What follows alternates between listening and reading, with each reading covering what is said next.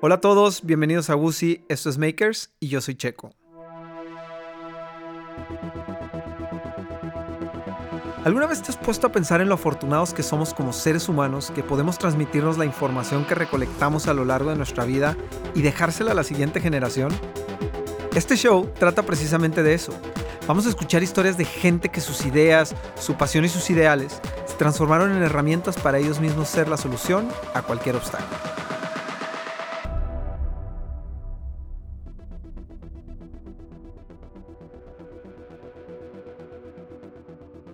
En este primer episodio platicamos desde los estudios de Grem con Marcela Pámanes, en Entre Laguneros.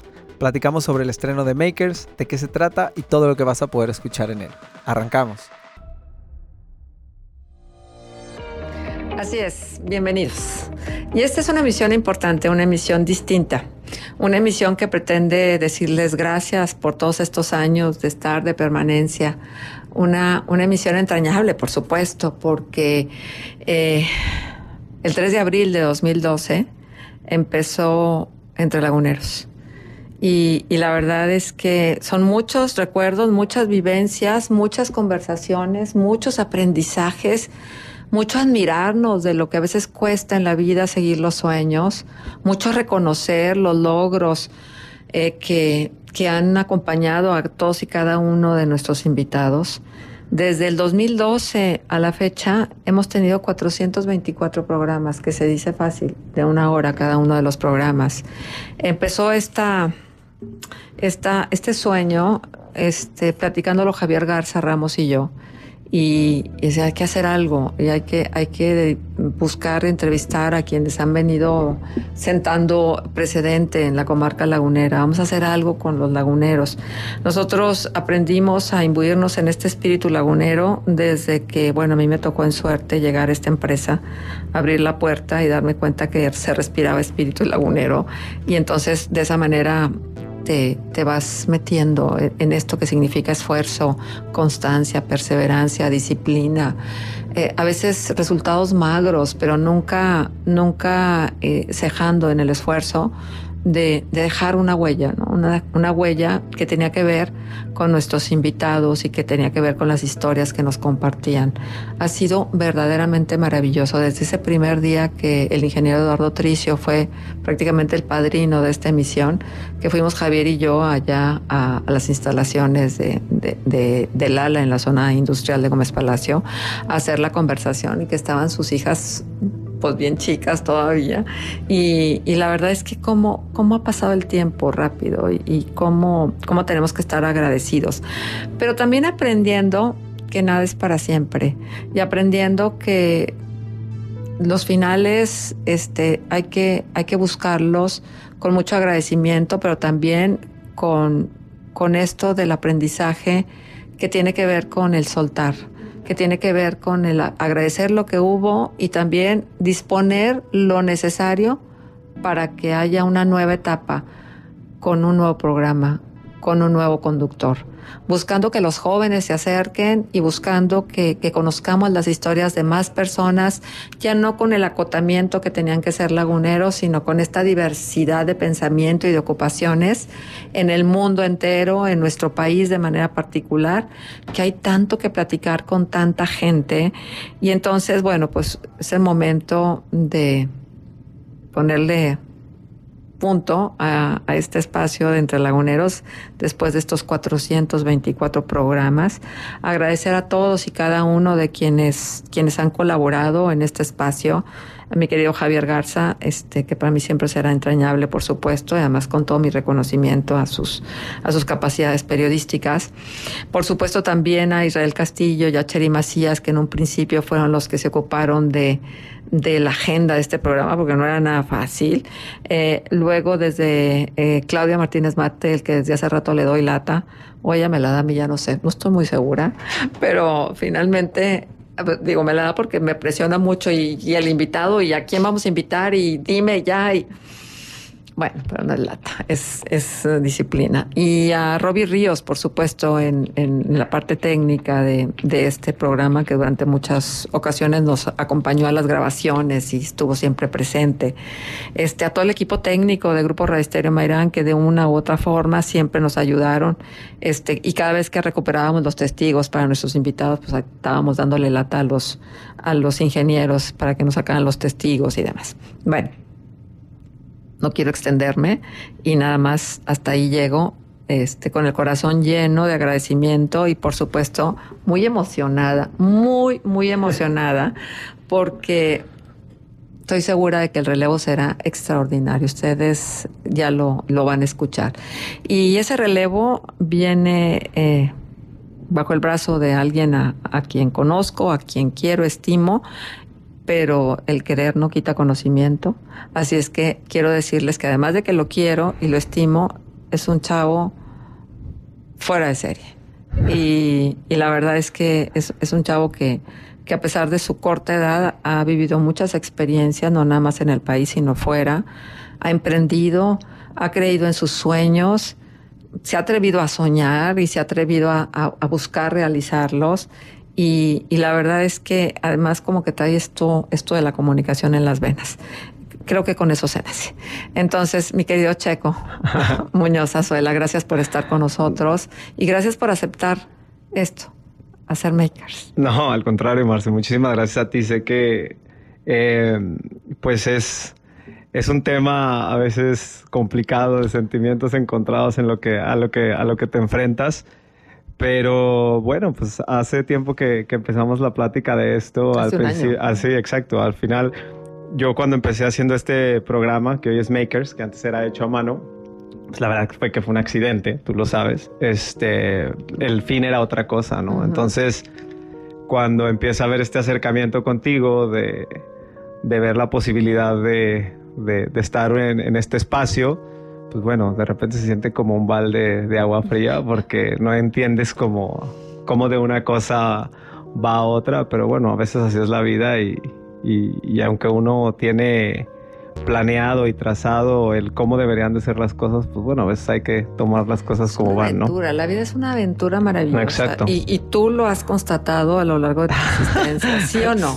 Totalmente. Y, y, sigo sin entenderlo. Porque además esto del radio no es nuevo para ti. ¿Nos cuentas? Sí, claro. Bueno, mira, yo, así como te hablaba ahorita de un accidente, este, a una edad muy corta, 17, 18 años, este, me topo con la oportunidad de hacer un pequeño casting para participar en una estación de radio aquí en, aquí en Torreón. Este, en ese entonces la estación era XFM en 100.3, que ahora es imagen. Y bueno, la verdad es que surge en una plática con Héctor Ramírez, con Mari Carmen Mijares, que en ese entonces estaban allá. Yo realmente no tenía mucha idea a qué, a, qué, iba. O sea, realmente, pues bueno, vamos a hablar en radio y se acabó, ¿no? Pero me llamaba la atención. Recuerdo que yo a ellos los conocí haciendo un control remoto. ¿no? Eh, para los que no saben, un control remoto es cuando alguien de la estación va a alguna empresa o algún evento para transmitir desde, desde allá y, y, ese es como el ejercicio, ¿no? Entonces, eh, me acerco con ellos, me invitan al casting y por alguna razón que todavía no alcanzo a, a entender después de tantos años, este, quedo. Y a partir de ahí, o sea, siendo pues prácticamente, digo, a lo mejor ya, ya, ya era un adulto joven, pero para estar atrás de un micrófono, sigue siendo un niño. Pero muy joven. O sea, un adulto joven, pues de Sí, bueno, sí, sí, sí, pero por, no decir adolescente, ¿no? Este. Y pues me, me, me, encuentro con el, con, literal, con el accidente de, de, estar en un programa de radio todos los días de 8 a 10 de la noche, que se llamaba Kiss Online, con Herman Linden, un amigo que, que, que bueno, tuvimos ahí una, una serie de, de, experiencias bien, bien, bien, bien padres a las que yo no, yo no, yo no me hubiera imaginado que hubiera llegado, ¿no? Porque prácticamente cuando me dicen, ¿de qué se trataba tu programa? De nada. Y de todo. de nada, ¿no? O sea, literal, recibíamos llamadas al aire, eh, interactuábamos con la audiencia y la verdad es que fue siendo, fue, fue, fue, fue un happy accident. Sí, sí, sí, por supuesto. Y luego, luego de eso, ¿qué, qué quisiste? Pues tú ya habías estado en la militar, ¿verdad? Ya sí, sí, yo, yo, yo, yo, la, yo la primera vez que salgo del país eh, fue a los 14 años, me fui a estudiar a Missouri, a una escuela militar. Eh, la, la, experiencia de estudiar en una escuela militar es como chistosa porque mientras estás allá vives en un, en un mar de de negatividad, ¿no? Porque la mayoría de la gente que está allá no quiere estar, hay mucha gente castigada, etcétera. Y pues te vas como contagiando y lo sufres, etcétera. Pero a lo largo del tiempo, pues te vas dando cuenta que, en primer lugar, es una experiencia que va a ser bien difícil que vuelvas a vivir, ¿no? O sea, y va, es una experiencia que te va dejando muchas cosas. Te enseña cosas duras de la vida, ¿no? O sea, yo te puedo decir que lo que a mí lo que más me dejó fue entender que que no hay consecuencias, ¿no? Digo, que, a todo hay consecuencias, más bien que no hay excusas, ¿no? Que tú eres la causa de lo, de lo que va sucediendo en, tu vida, por, desglosarte un ejemplo. Exacto, sí, por, por, darte un ejemplo, digo, a lo mejor para la gente que lo está escuchando dice, ¿qué es esto? ¿No? O sea, suena como muy loco, pero si le haces, si le das una, una, una, una buena reflexión, te das cuenta que es cierto. O sea, al final la vida es así, o sea, por ejemplo, en una ocasión eh, un maestro me pide que me quede después de una clase, en, creo que ahí fue el momento en el que yo lo entendí. Este, me pide que me quede después de una clase porque necesita hablar conmigo. Llego tarde a la clase que sigue, ¿no? Me dice, oye, ¿estás castigado? Digo, no, porque vengo de, con, con un maestro, que me pidió. Me dice, bueno, o sea, qué, difícil que te haya tocado estar en esa situación pero conmigo no cumpliste el compromiso que tenías y por lo tanto estás castigado, ¿no? Y después eh, dices, bueno, ¿cómo? Qué injusto, ¿no? Pero te das cuenta que a lo mejor ahí lo que, habías que, lo que había que hacer era decirle al maestro, oye, espérame, yo tengo un compromiso en otro lado, déjame, voy y pido chance y si me dejan, regreso contigo, ¿te parece? Y así no quedo mal con nadie. Y eso es como cosas que, que te van dejando, ¿no? Ajá. De tanto sentido como, pero tenías cuántos años? 14. Sí, y, al, y, pero son cosas que ahí quedan, ¿no? Es una semilla que ahí queda y, y que al, al, y que más adelante te la, te la encuentras y dices, esto me sirvió para esto, ¿no? Y al final creo que la vida pues, es, perdón, que la vida es, es así, ¿no? Vamos viviendo cosas, vamos este, eh, adquiriendo información en todo el tiempo que muchas veces no tenemos idea para qué es, más adelante sale, ¿no? Y yo decía que tú eres un soñador. Siempre, siempre. Siempre he sido soñador. La, más de la mitad de mi vida estuve peleado con eso, ¿no? Porque desafortunadamente, digo, y perdón que lo diga así, pero eh, a veces en el entorno en el que vivimos cuesta ser soñador, ¿no? La etiqueta es, es que este cuate es muy soñador, ¿no? Y se suena como, si no fueras a llegar a ningún lado. Como un desprecio, ¿no? O, sí, como un cuestionamiento, un juicio. Sí, sí, sí, como una etiqueta de es un soñador que no... no va a exactamente. Y desafortunadamente creo que eh, bueno, este, este, este programa que Makers precisamente trata de eso, pero a, final de cuentas creo que todos somos soñadores, todos soñamos algo, ¿no? Este, no te creas. Lo, difícil es soñar algo fuera de lo mejor a veces de lo tradicional y sobre todo entender por qué soñamos lo que en realidad estamos soñando, ¿no? Si realmente es nuestro o viene de otro lado. Sí, pero, pero yo, yo soy una convencida que, muchos, eh, muchos de nuestros sueños se truncan por nosotros mismos, porque como pueden ser los sueños, los, los, los eh, catalogamos como irrealizables. Casi siempre un sueño es irrealizable, aunque vemos que hay ejemplos a pasto de que de que los logros empiezan siendo sueños. Totalmente. Sí, sí, sí, sí, sí. Y empieza con, con una, con una con una idea, a lo mejor en un insomnio, ¿no? Pero hay algo, hay algo, hay algo que te, que te, que te mueve y hay algo que no entiendes por qué todo el tiempo está ahí, por qué está ahí, por qué está ahí, por qué está ahí. Y, y, y, a veces lo más difícil es que nos peleamos con ellos, ¿no? Exacto. O sea, porque no, no nos queda claro que sea posible porque muchas veces es lo que nos han enseñado. Exacto. ¿no? no solamente nuestros papás, no solamente la escuela, no solamente, sino el mismo entorno, ¿no? O sea, tenemos muy clavado este tema de ¿cómo le vamos a hacer para llegar? ¿Por qué todo es tan difícil? ¿no? O sea, y, y, luego descalificamos a los que lo están haciendo, tratamos de encontrarle una razón. Eh, eh, una razón que, que, que, fue lo que lo impulsó a la otra persona, ¿no? O sea, que más que impulsarlo, que fue lo que lo jaló y lo colocó, ¿no? O sea, como diciendo, ah, es que lo ayudaron, ah, es que esto, ah, sí, a lo mejor tratando de decirnos, es que yo cómo le haría para, para llegar hasta allá, es ¿no? típico, la descalificación del otro, este, porque no, ese ni sueña nada, sí. No necesita soñar, ¿para qué sueña? Porque tiene la vida resuelta. Exacto, y siempre siento que todos tenemos algo que, que soñar este, en, en, muchas, en, muchas formas, ¿eh? porque luego los sueños hoy en día se transforman como en estas grandes hazañas de yo me voy a convertir en este héroe en la búsqueda que al final va a encontrar la respuesta, pero eh, muchas veces pues puede ser el sueño de tener una familia que a lo mejor tú no tuviste o puede ser el sueño de tener este un grupo de amigos que, que, que te costó trabajo conseguir. No sé hay, hay, mil mil cosas no mil cosas para soñar pero el chiste es tratar como de creo yo de aceptarlos no y cuando son sueños, bueno, de querer lograr algo, de, de despertarte y querer lograr algo, pues hay que entender que el ser soñador eh, trae muchas cosas también dolorosas, ¿no? Y pues esas son las que de las que hay que agarrarse. A que el sueño se convirtió en pesadilla. Exacto. Sí, pues, sí, y a lo largo del, del, camino es, es, es complicado. ¿no? Porque, además, en este mundo material en el que vivimos, muchas de las veces, si el sueño no te da para la vida opulenta que se supone que deberías de tener como persona exitosa, entonces pues, no valió la pena el sueño. Exacto.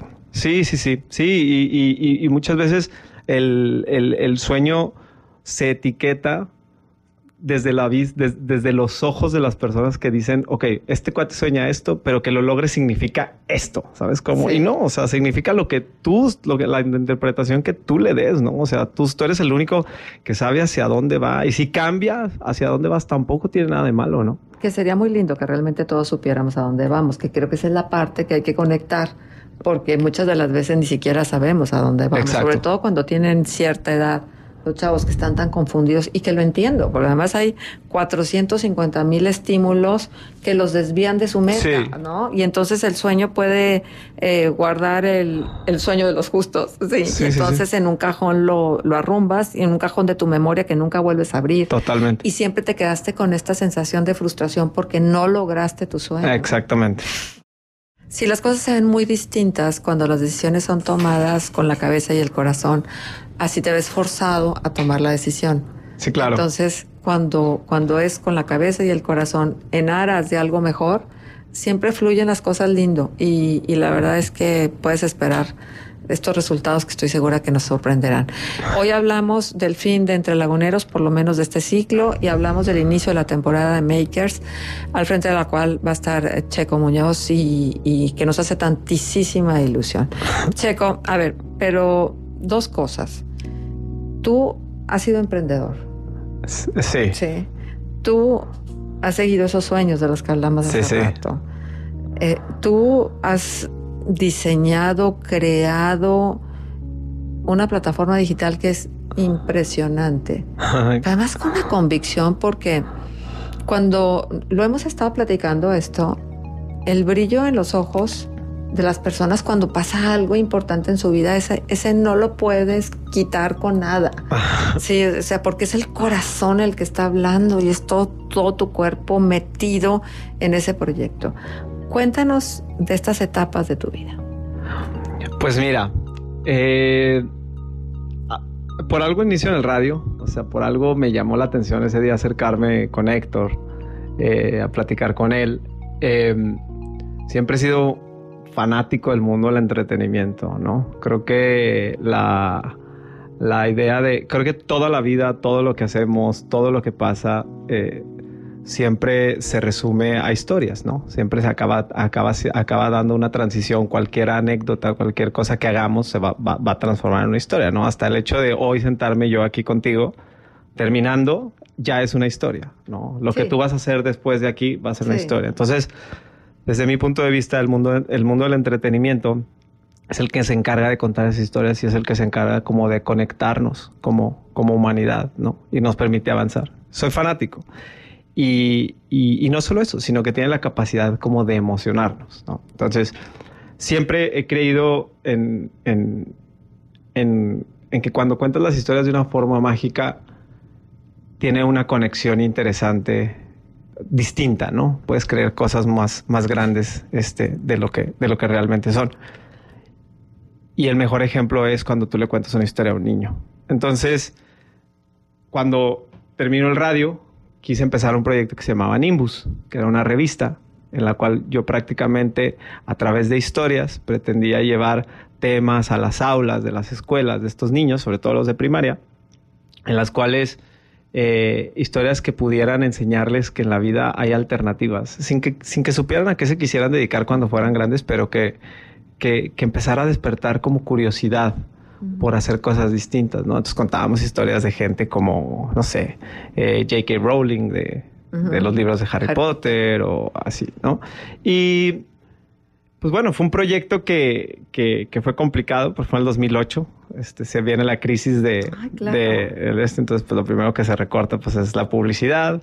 Un niño de 20 años, 19 años vendiendo publicidad, o sea, más bien yo tocaba la puerta de la gente que conocía y, y me iba más bien con una lección de no, tú en la vida lo que necesitas es disfrutar y salir y esto, estás muy chico, ya sabes. Y bueno, pues fue un proyecto breve, pero fue un proyecto con el que yo me quedé siempre. Eh, en ese entonces yo te puedo decir que estaba 100% convencido que el mundo del entretenimiento era lo que yo quería tomé decisiones en base a eso, ¿no? Decisiones que, que, se antojaban como equivocadas, porque el simple hecho de decidir no ir a la universidad en un entorno como el que yo vivo o en el que vivía, en ese entonces ya era como de cuestión de, de, cuestionarlo, ¿no? Y no y, y, no, y, no, y, no, y no fuera de mi de, de, mi casa porque bueno, también se da con tus amigos y eres el flojo y el que no quería hacer nada, ¿no? O sea, se, se, se, a veces a veces las cosas se, se se, se, traducen a cosas muy simples, ¿no? No quiere ir a la escuela, ah, es porque es flojo. No, no, es porque le interesa otra cosa realmente. Eh, y bueno, pues en la casa pues es, es complicado, ¿no? O sea, y tú no, y tú no puedes. de profesionistas. Eh, claro, exactamente, sí. Yo vengo de un, ajá, yo vengo de una casa, exacto. Este, simplemente por el lado de mi papá, todos tienen la misma profesión, ¿no? O sea, todos. Claro. Y viene, y por el lado de mi mamá, pues bueno, a lo mejor todos son profesionistas, todos tienen un trabajo estable, este, a lo mejor muchos en empresas donde, bueno, pues te pueden dar una, la, la oportunidad de ir caminando como se ha dado durante mucho tiempo y a veces eso la seguridad es lo que es lo que lo, que, hay, ¿no? Y entonces, pues bueno, entras en discusiones con tu mamá, con esto, y, al final pareciera que es un tema de, o sea, tú sabes, ¿no? Que, la discusión y, el, que tu mamá lo pelee de regreso, es que tienes que ir, porque esto viene pues desde, desde el amor de ella, ¿no? De querer saber que, que, vas a estar seguro, que vas a estar bien. Entonces, de ahí empiezas como a, a pelear, ¿no? y cuando digo pelear, no es solo por querer eh, demostrar o, decir, no, no, sé cuál sea la palabra, sino también empiezas a pelear contigo, porque el que te digan tanto, a veces no es tan sencillo. Exactamente, por supuesto. O sea, al final de cuentas todo se traduce a una lucha interna. No, no, o sea, lo, lo de afuera termina siendo lo de más. Bueno, termina siendo lo de menos pero en un momento es lo demás porque hace que empiecen esta lucha como interna, ¿no? Porque en el momento de las malas, que definitivamente son muchísimas veces más, o sea, hay muchísimos, muchísimos, o sea, o sea, las malas son muchísimas más que las buenas. en algún momento en el camino. cuestionaste? Por supuesto, todo el tiempo y lo sigo haciendo. Y es toda es, es, una de las luchas internas más grandes que he tenido a lo largo de que yo, o sea, muchas veces pienso, o sea, cuando, cuando piensas y dices, ¿para qué estoy en este mundo? ¿Cuál va a ser mi, la misión de mi vida en este mundo personal? Creo que es esa lucha conmigo mismo de acabar diciendo, o sea, de, de, lograr esta convicción, ¿no? Porque sí la tengo y digo, y, el hecho de levantarte y levantarte y levantarte te va, dan, te, te, te, va, te va indicando que la tienes. Pero la lucha la hace muy difícil, o sea, las dudas, todo eso hace muy difícil el camino. Entonces, eso es como que, como que lo que, lo que cuando logre, siento que voy a, graduarme, ¿no? Por supuesto. Pero bueno, eh, eh, sigamos como este recorrido que tú has vivido. Eh, después del radio y después de, de, Nimbus, de Nimbus, yo siempre cuando hablo del mundo del entretenimiento, el primer escalón es la música. ¿no? Amo, o sea, yo el mundo musical lo amo, amo la parte de atrás, ¿no? Desde donde se teje como todo la parte de, del business, ¿no? Soy músico frustrado, esto también, ¿no? pero cantas muy bien, Sergio, pero... Me ha tocado así, o, sea, hay algo que me, que me sale, ¿no? Cuando estoy en un instrumento o lo que sea, hay algo que me sale. pero, pero mi interés siempre había sido la parte de atrás, ¿no? Aunque me tocó, fíjate, esto es algo bien interesante. A mí me, me, encanta el mundo del entretenimiento, lo que estamos aquí haciendo me encanta. Nunca me ha encantado estar al frente del micrófono o al frente de la cámara, ¿sabes? O sea, pero por alguna razón siempre acabo estando. Pero entonces cuando decido ir a hacerlo, no, es, creo que es un placer que me hereda mi papá. Mi papá escuchaba música de, de, de, de todo tipo y, y, y, sobre todo muy clavado en, en, la música latinoamericana, cubana, como Israel López Cachao, Strun Sanfara de Costa Rica, o sea, eh, Carlos Guedes, este arpista increíble. O sea, me hereda como todo este, este placer por la música de escuchar, ¿no? Y a la fecha sigo, sigo, sigo, sigo disfrutándolo mucho.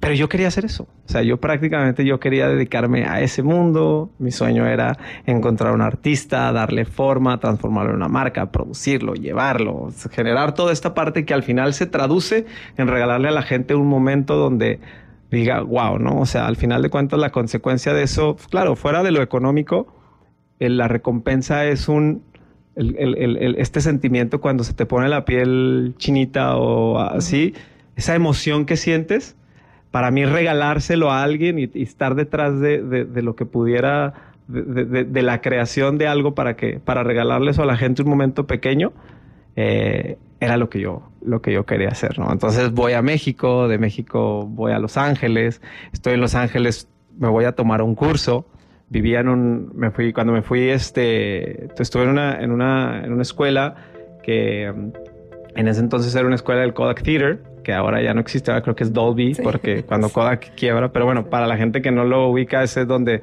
donde se celebran los Oscars todos los años. Está en Hollywood Boulevard y había una escuela ahí donde había un curso de esto.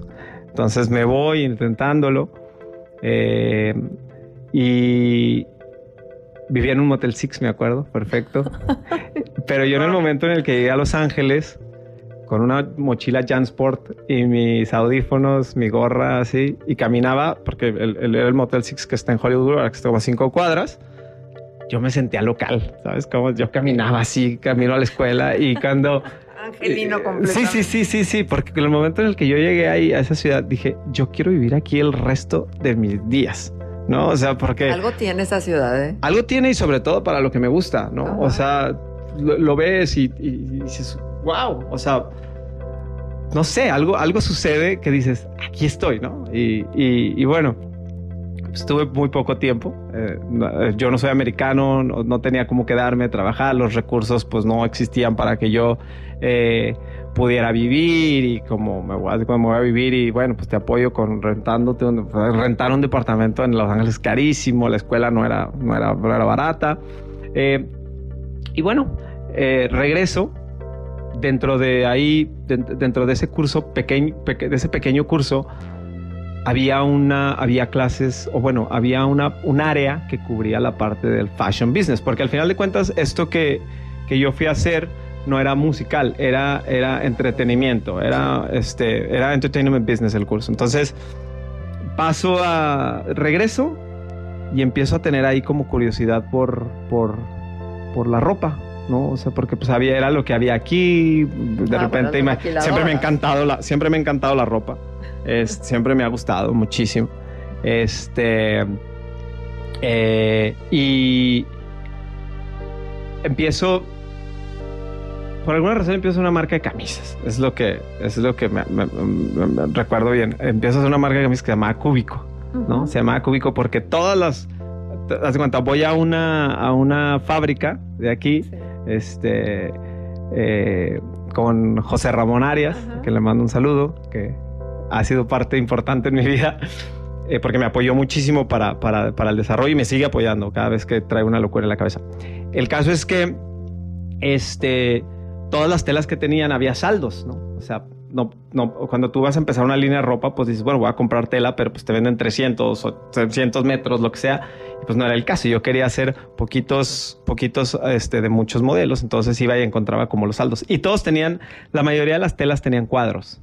¿no? Entonces dije, bueno, voy a usar este tipo de, de, telas con cuadros para hacer como insertos en ciertas áreas. Este, y le puse cúbico porque pues el cubo es el cuadro visto desde todos los ángulos, todas las camisas tenían cuadros y dije, bueno, pues por ahí, ¿no? Y empieza a funcionar, este, digo, hago las camisas, ¿sí? No, bueno, se te vendían como pan caliente. pero al principio no, al principio no, este, porque me equivoqué, yo quería llegar a un mercado y luego resulta que los diseños no estaban para ese mercado, entonces de repente yo estaba en mi casa y tenía un mundo de, de camisas y me las empecé a poner yo y fue cuando me preguntaban, oye, ¿esa camisa dónde la compraste? No, pues un amigo mío me dice, oye, esa camisa, ¿dónde la compraste? Y le digo, no, yo la hice. Y luego, ¿cómo? ¿Esa es que tú haces? Sí, véndeme una, ¿cuánto me la vendes? Y yo no tenía ni idea en cuánto. Y le dije, pues 300 pesos. o sea, no 300 pesos. No, o sea, no. en eso, o sea, lo que ves es que se había costeado como para otra cosa. Ah, okay. O sea, no para venderla así como de forma directa, ¿no? Había, era para vendérsela a una tienda y luego que la tienda la revendiera, etc. Entonces una, se vendía de forma directa. Entonces de ahí empezó y ahí empezó a tomar forma. Después intentamos hacer algo con esa marca. Eh, al final eh, fue difícil el, camino. Este, me asocié con, un, con, una, con familiares. Eh, abrimos en Estados Unidos, empezó a caminar y luego por alguna u otra razón. es un negocio muy complicado el tema de la ropa, muy complicado. Muy competido, ¿no? Muy competido, muy rápido. y sobre todo hoy en día el, el, hecho de que sea muy competido lo hace lo hace difícil de, de, vivir porque, porque hay que aguantar muchos trancazos y, la gasolina pues se acaba. Y por gasolina me que refiero a dinero, no a ganas. Pero es que además pululan las marcas low cost y la verdad de las cosas es que están sacando cada tres meses todo un stock nuevo. Sí. Este, y ese es el modelo. Es, de es, complicado, sí, sí, sí, sí, sí. Sí, este, el fast fashion vino a, revolucionar el mercado. Digo, no, no, es una noticia nueva lo que, lo que estoy diciendo, pero, pero sí, la verdad es que cambió la forma de, de hacer las cosas y hoy es difícil, difícil. Simplemente el número de temporadas que tiene una marca como Sara, como y, y, y, se vuelve difícil, se vuelve, se vuelve difícil competir con, con precios, se vuelve difícil encontrar proveedores, se vuelve, se vuelve complicado. A pesar de que ahora mismo, por ejemplo, los chavos pertenecientes a las generaciones a las que tú tocas también, este, pues están cuidando detalles como, a ver, ¿qué tanto daña al medio ambiente la producción de esto? De, o, o, a ver, ¿están utilizando mano de obra de niños? ¿Cómo están pagando para que yo me pueda poner esa camisa? Este, ¿Cómo están protegiendo a los animales? Este, que luego de repente ponen cosas que tienen que ver de origen animal. Entonces ya no está tan fácil, ¿no? está, es, un mercado muy saturado. Sí, Es, un, es un mercado súper saturado y luego al, al, no, no solamente al momento de, de, de, producir, sino que al momento de marketear, uf, cuesta mucha lana este, competirle a, la gente que, está ahí afuera, ¿no? Y no quiere decir que no se puede. Hay, hay, hay, este, hay gente que lo está haciendo muy bien. Y, y, pero, pero es un negocio, es un negocio difícil, ¿no? Claro, por supuesto. Y luego de, las camisas que te, pegó, pues, O sea, después de que tú te las sí, pusiste, pegaron. ¿Y qué pensaste? ¿Por ahí va a ser mi camino? Cuando sí, estabas así como... Pues sí, mira, digo, se, se, vienen muchos monstruos. O sea, digo, siempre que, cuando, últimamente cuando, cuando cuento esta parte, trato de ser como muy, muy honesto por si a alguien le, le, le, queda algo. Eh, yo caigo en el mundo de la ropa y en, dices tú, bueno, pero pues si a ti lo que te moviera lo musical, ¿no? Lo que te ponía los pelos de punta era lo musical. Creo que viene también esta parte de lucha donde, donde, donde tú tenías que, donde tú sales, vienen etiquetas, vienen muchas cosas. Y, y llega un punto donde, donde dices, bueno, nadie cree en mí, nadie esto, nadie el otro, y vienen como muchas distorsiones acá adentro, y de repente dices, bueno, estoy en la ropa, a la gente le gusta mi ropa, esto es para lo que soy bueno, y de ahí te dejas ir, ¿no? Pero de ahí empiezas a recorrer un camino, a lo mejor, no quiero decir equivocado, porque nunca, nunca, nunca es equivocado, al contrario, y menos después de vivir cosas tan bonitas como las que me tocó vivir a mí, como cosas también eh, complicadas, pero pero sí hay una distorsión y hay una pequeña, no, no, sé cómo decirlo, a lo mejor una pequeña traición hacia esa parte que tú querías, esa pasión que tú tenías, ¿sí? Sin embargo, bueno, pues la vida hay que tomarla por los, por los, por los cuernos y darle para adelante. Pero sí creo que es bien importante cuando tomas una decisión de ese tipo, cuestionar y aunque la vayas a tomar, estar bien consciente de por qué la estás tomando, ¿sabes? En ese momento para mí hubiera sido bueno decir, ok, la estoy tomando porque me da la satisfacción de empezar a demostrar un poquito, ¿sí? Que sí soy bueno para las cosas y que sí, o sea, que sí se puede llegar aunque yo haya tomado el camino que haya tomado, ¿no? O sea, estar consciente de eso creo que ayuda mucho para para, pues para, para, para, ser honesto contigo, ¿no? Y para, y, y, para saber hacia dónde vas y que las decisiones que estás tomando, desde dónde vienen. Y aquí la tarde también, a ver, ¿de qué tamaño era mi sueño? Exacto, exacto, por supuesto. ¿Y por qué caí aquí? ¿Sabes? O sea, ¿sabes? Y el día de mañana, si no salen las cosas, ¿qué, ¿qué, me voy a decir? ¿No? O sea, ¿estoy consciente de lo que estoy haciendo? ¿O voy a despertar años después y voy a decir, fue por esto? ¿Sabes? Pero entonces es un camino. Y entonces creo que es, esa es como la lección importante, ¿no? El cuestionarte. Un diálogo interno. Sí, sí, sí. Es, es, es como, es como, esa, es como ese cuestionarte de, de, de, de, sí saber decir, ok, estoy tomando esta decisión y la estoy tomando por esto. Y con eso estoy en paz. Sí, sí estoy en paz, dale.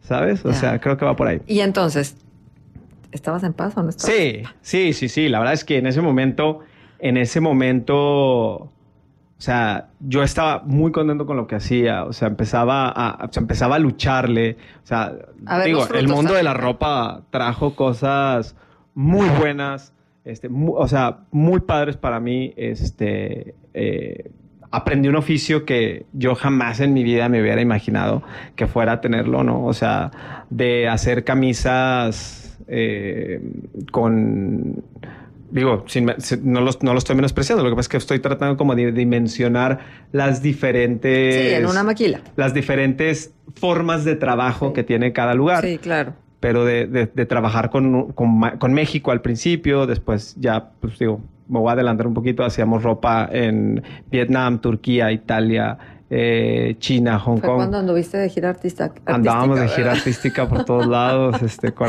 ahí, conociendo el mundo cosas muy locas. Pero además, este, luego te pusiste a hacer unos trajes divinos. Ajá, digo, ahí fue, exactamente, ahí fue. Empezamos a hacer, este, empecé a hacer una marca que se llama Cake for Monarchs. Cake for Monarchs una marca que, que a mí me dio mucho en cuanto a en cuanto a lecciones de vida, en cuanto a, amistades, este, muchas cosas. Eh, la oportunidad de regresar a vivir a Los Ángeles, de estar por allá un buen rato, de conocer gente sumamente interesante con la que el día de hoy sigo trabajando de forma en, otros proyectos. Eh, y me dio, y me dio esa, esa no sé, esa, esa, esa, esa, oportunidad de salir al mundo, verlo, entenderlo y, enamorarte de, pues de él, ¿no? Bueno, seguimos con esta conversación. Son las 12 con 43. Se cierra una etapa dentro de Laguneros. Empieza Makers con Checo, a quien ustedes están escuchando en esta conversación. Son eh, las 12 de la tarde con 47 minutos, fin del ciclo, 424 programas de Entre Laguneros e inicio de Makers con Checo Muñoz Azuela al frente. Y estamos platicando sobre su trayectoria, sobre lo que has venido haciendo. Estamos platicando de por qué eres quién eres y qué y qué es lo que has lo que has hecho este y, y bueno este ceder trasto no te creas que está tan así tan, tan tercito, tan así que qué bueno qué bueno ya me, no pero es que es un compromiso que tenemos. O sea, los relevos generacionales tienen que darse. Y si queremos, si queremos que los jóvenes este, escuchen a otro joven hablando con, de los sueños de otros, creo que eso es fundamental. Sí, claro. Así es que seguimos contigo, Checo. Y entonces, bueno, ya, los trajes, las camisas, y luego. Pues bueno, ya digo, este concluyo esa, esa, esa parte, digo, de repente te vas topando con sorpresas, ¿no? Lo que decía, con accidentes de la vida. Eh, termino aprendiendo el oficio de trabajar con fábricas en distintas partes del mundo. Eh, tomo una sociedad con un, que digo, más que sociedad, digo, y se me, se me, me, río porque acordarme de ellos es, es magnífico porque, digo, eh, tomo una sociedad con unos ahora amigos en Hong Kong ¿no? Y abrimos un, bueno, ellos ya estaban abiertos, yo abro una consultoría acá de este lado en Estados Unidos para, para trabajar para clientes, para otras marcas que querían hacer productos. Y empezamos a hacer cosas para otras personas. Eh, el año pasado y si brincamos de la ropa a hacer un reloj inteligente para el gobierno de Emiratos Árabes, para que llevaran el control, un mejor control de la pandemia en la ciudad de Abu Dhabi.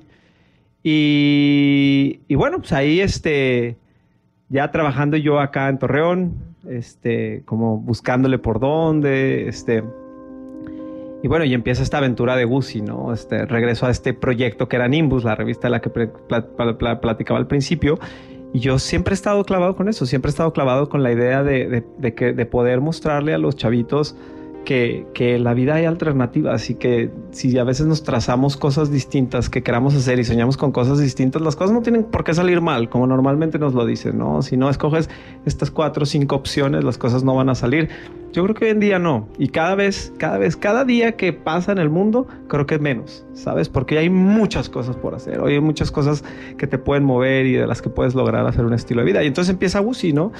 Y ahí empezamos a hacer un show que se llama Hecho a Mano. La idea de Wusi era, al principio era hacer talleres para los niños.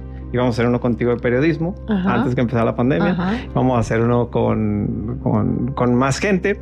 Y la idea invitamos a Carlos Guerrero, a Warrior de TV Azteca para que diera uno también. Y que los niños no fueran a tomar un taller de, ay, voy a, estudiar para ser periodista. No, voy a jugar a ser periodista y voy a ver a qué sabe, ¿no? Empezamos a hacer este show de entrevistas donde, donde la idea era que los papás de los niños pudieran conocer este, las historias que hay detrás de todas estas personas que iban a dar estos, estos cursos, ¿no? Como con Cristian Mijares o con Pepe Alonso, que es músico, este... Y, bueno, se vuelve, se, hace esta serie de entrevistas para, para dar a conocer, para que la gente conozca sobre todo la parte humana, Marce. ¿Sabes? Ahorita pues, en el corte platicábamos de eso, que para mí es como lo importante. Makers o hecho a mano en su, efecto, que ahora es Makers, no se, no se trata de contar la historia de, de, estas grandes hazañas. Claro, vamos a contarlas y vamos a disfrutar, a disfrutar de ellas, porque ¿quién no, a quién no le gusta escuchar una historia del héroe en la búsqueda y que al final encuentra la, eh, la conquista, ¿no? Este, pero, ¿qué pasa en el camino, no? ¿Qué, ¿Cuál es la parte humana que hay detrás de todo ese movimiento? ¿En qué momento yo conecto con él? O sea, ¿por qué yo soy igual a él? Porque al final de cuentas, todos lo podemos hacer y eso es lo importante. Hay una parte en las, historias de la gente donde logras conectar y decir, yo en este momento me siento así, yo en este momento me siento así.